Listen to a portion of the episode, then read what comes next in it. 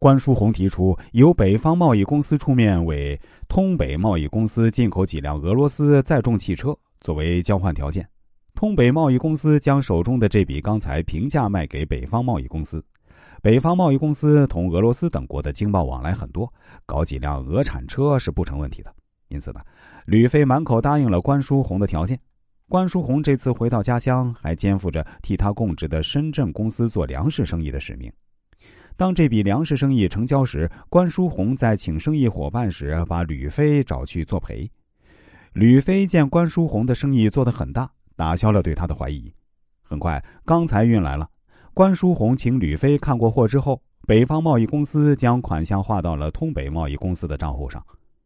三天后，当北方贸易公司的人去提货时，被告知这批钢材早已被利民锅炉厂派人拉走了。当气急败坏的吕飞来到通北贸易公司的办公地点珊瑚宾馆的时候，还意外的在通北贸易公司总经理办公室见到了利民锅炉厂的陈厂长。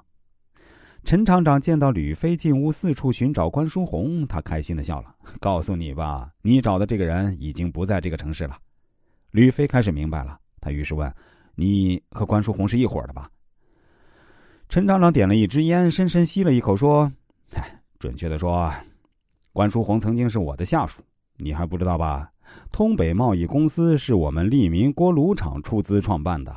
关书红任职期内做了一笔生意，说是和你们公司的钢材生意。现在关书红辞职回深圳了，我是通北公司的总经理，我决定这批钢材利民锅炉厂留用了。可是我们付了款的呀！吕飞当然也心不甘情愿。陈厂长非常淡定的回答：“你放心。”关叔红走了，通北贸易公司欠你们的债跑不了，我们利民锅炉厂全部承担。不过，咱们这次得新账老账一起算，你们北方贸易公司欠我们利民锅炉厂的锅炉款得扣下。就这样，陈厂长终于报了一箭之仇。吕飞像泄了气的皮球，他有气无力的说：“好吧，这回算我认栽了。”利民锅炉厂从北方贸易公司的钢材款中扣下了他们拖欠的锅炉款，将剩下为数不多的款返给了北方贸易公司。要回欠款后，有人建议将完成历史使命的通北贸易公司撤销，陈厂长却不同意，因为对一个工业企业来说，要欠款将是一件长期的工作，说不定那天又会派上用场。